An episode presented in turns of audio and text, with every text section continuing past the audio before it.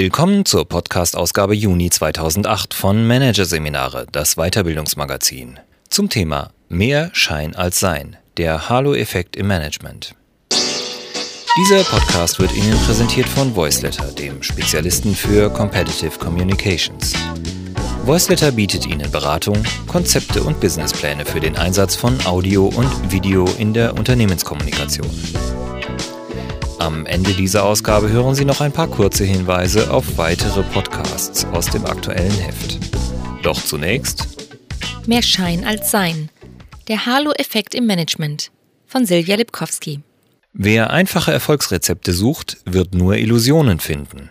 Das ist die zentrale Botschaft, die Prof. Dr. Phil Rosenzweig in seinem Buch Der Halo-Effekt an Manager und Führungskräfte richtet. Wie der Effekt funktioniert, welche Fallen insbesondere im Personalbereich lauern und wie man ihnen entgeht. Managerseminare hat nachgelesen.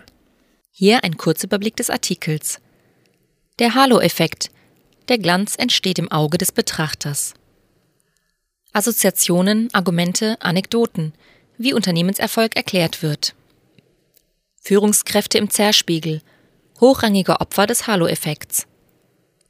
Das Geheimnis der Mitarbeiterzufriedenheit. Ursache für oder Folge von Unternehmenserfolg? Mühsame Verteidigung. Wie sich Täuschungen vermeiden lassen. Managen ohne Masterplan. Mit dem Risiko leben.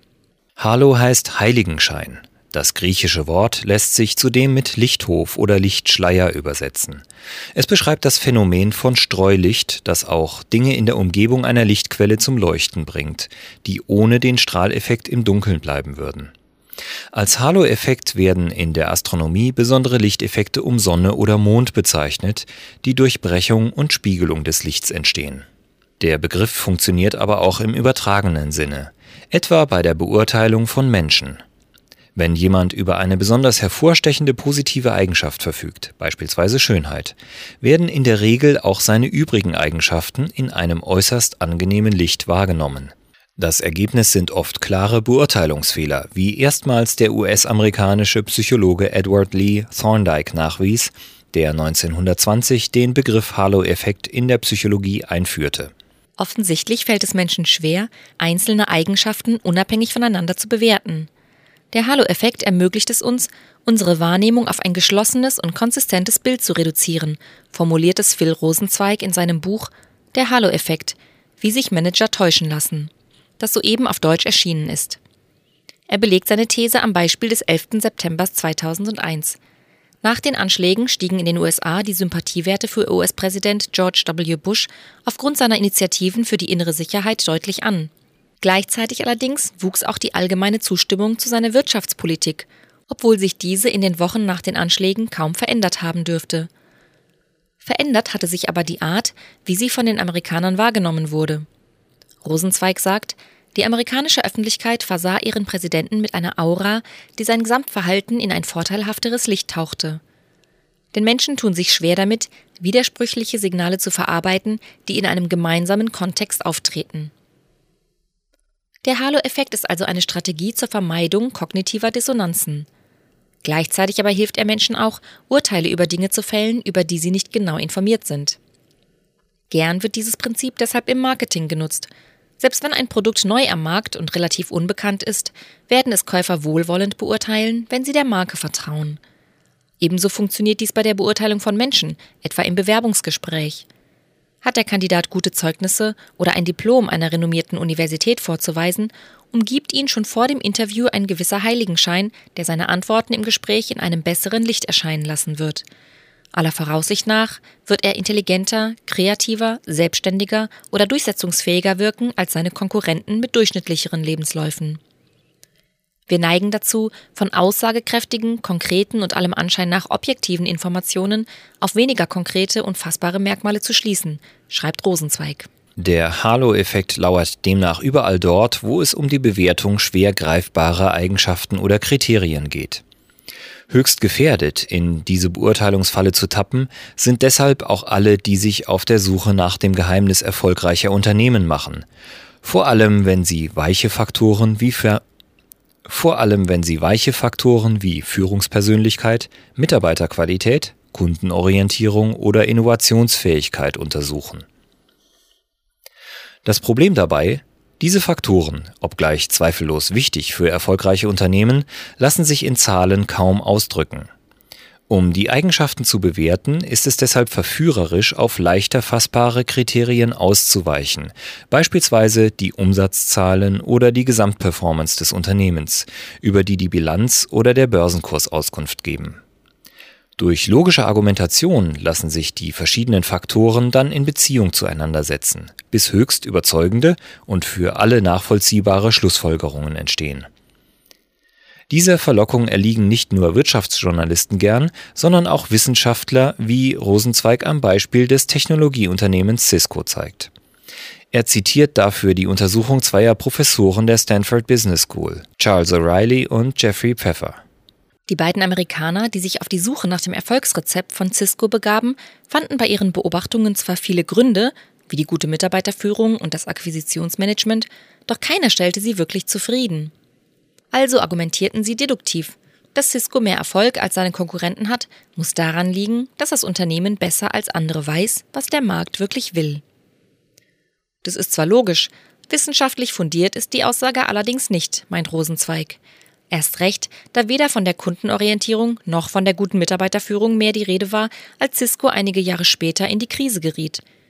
Für den amerikanischen Autor liegt deshalb auf der Hand, dass hier ein Halo-Effekt vorliegt. Als das Unternehmen Erfolg ausstrahlte, wurden auch die einzelnen Elemente der Unternehmensstrategie positiv wahrgenommen, ohne dass sich ein wahrer Zusammenhang belegen ließ. Besonders gefährdet, Opfer von verzerrenden Beurteilungsfehlern zu werden, sind laut Rosenzweig hochrangige Führungskräfte.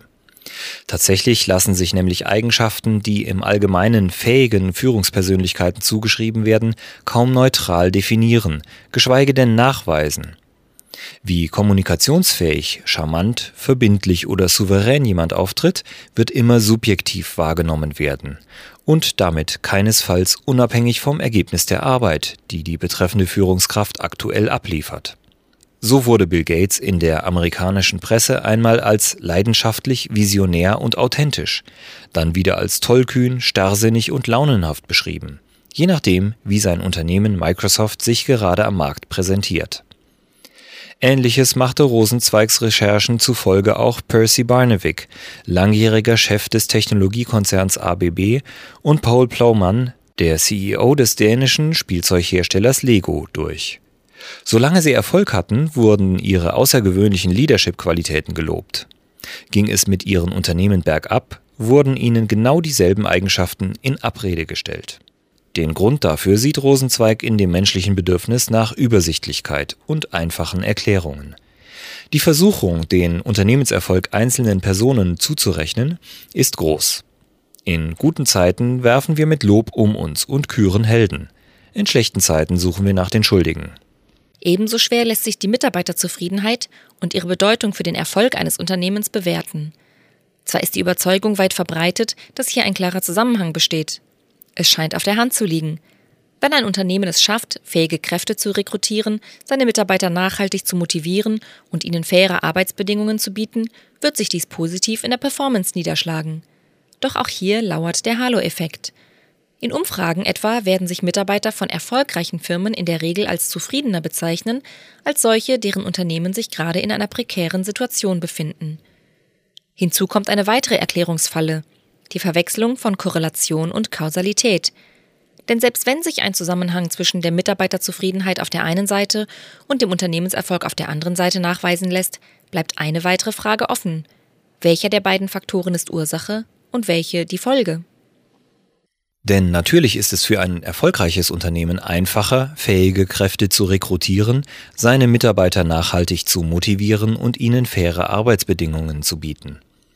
Leistungsfähige und zufriedene Mitarbeiter können also ebenso gut die Folge einer guten Unternehmensperformance sein wie deren Ursache.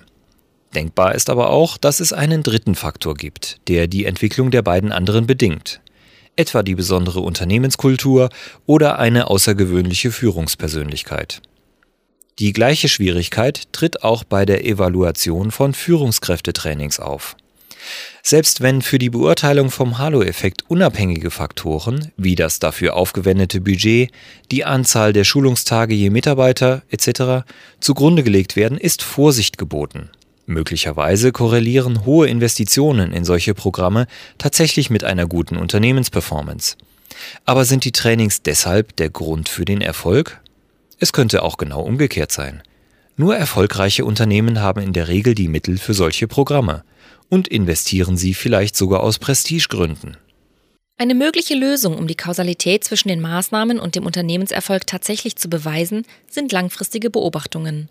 Erst wenn die Entwicklung der untersuchten Größen über mehrere Jahre hinweg beobachtet wird, lässt sich eruieren, ob die Verbesserung der Performance den Investitionen in die Trainings folgt oder ihr vorausgeht.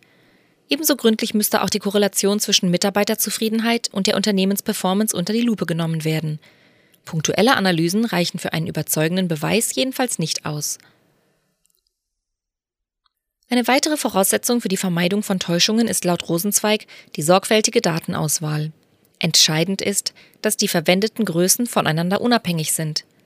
So lässt sich der Halo-Effekt bei Bewerbungsgesprächen beispielsweise ausschalten, indem allen Jobanwärtern einheitliche Testaufgaben vorgelegt werden, um entscheidende Eigenschaften zu überprüfen und zu bewerten – auch bei der Analyse weicher Faktoren müssen Variablen gefunden werden, die vom Unternehmensergebnis ebenso unabhängig sind wie von subjektiven Einschätzungen.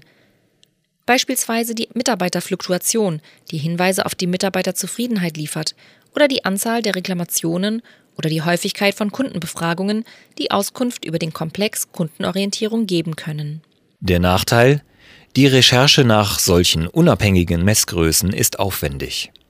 Hinzu kommt, dass die Ergebnisse nie spektakulär sein werden, wenn die Schlüsse aus dem Datenmaterial vorsichtig und täuschungssicher gezogen werden. Herauskommen werden eher wahrscheinliche Zusammenhänge und leichte Steigerungen statt bahnbrechende Erkenntnisse. Die Untersuchungen sind dann vielleicht wissenschaftlich fundierter, aber lange nicht so unterhaltsam wie die anekdotenhaft erzählten Erfolgsgeschichten, die sich in Management-Ratgebern gut verkaufen. Die allerbeste Verteidigungsstrategie gegen mögliche Täuschungen bleibt also eine gesunde Skepsis. Bei der Lektüre von Managementliteratur ebenso wie gegenüber wissenschaftlichen Untersuchungsergebnissen. Zwar müssen die vorgeschlagenen Erklärungsansätze nicht grundsätzlich falsch sein, doch sollte immer sorgfältig geprüft werden, auf welche Grundlagen sich die angebotenen Erkenntnisse stützen. Vor allem aber sollten allzu einfache Erfolgsrezepte nicht für bare Münze genommen werden selbst wenn es noch so verlockend ist, wie Phil Rosenzweig weiß. Unsere Sehnsucht nach schlüssigen Welterklärungen ist so groß und unser Herdentrieb so ausgeprägt, dass wir den Versuchungen des Halo-Effekts kaum widerstehen können.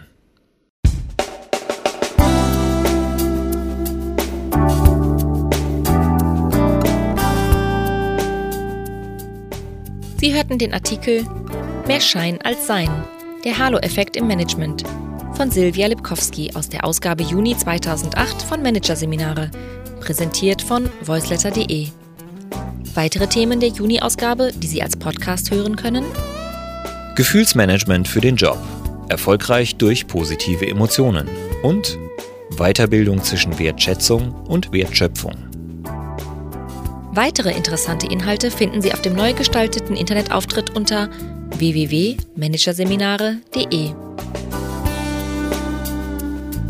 Das war der Podcast von Managerseminare, das Weiterbildungsmagazin. Ausgabe Juni 2008.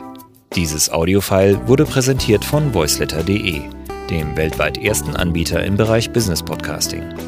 Übrigens, mit unserem neuen Beratungskonzept entwickeln wir für Sie innerhalb von 24 Stunden einen strukturierten Einstieg in die neue Welt der Unternehmenskommunikation per Audio und Video. www.voiceletter.de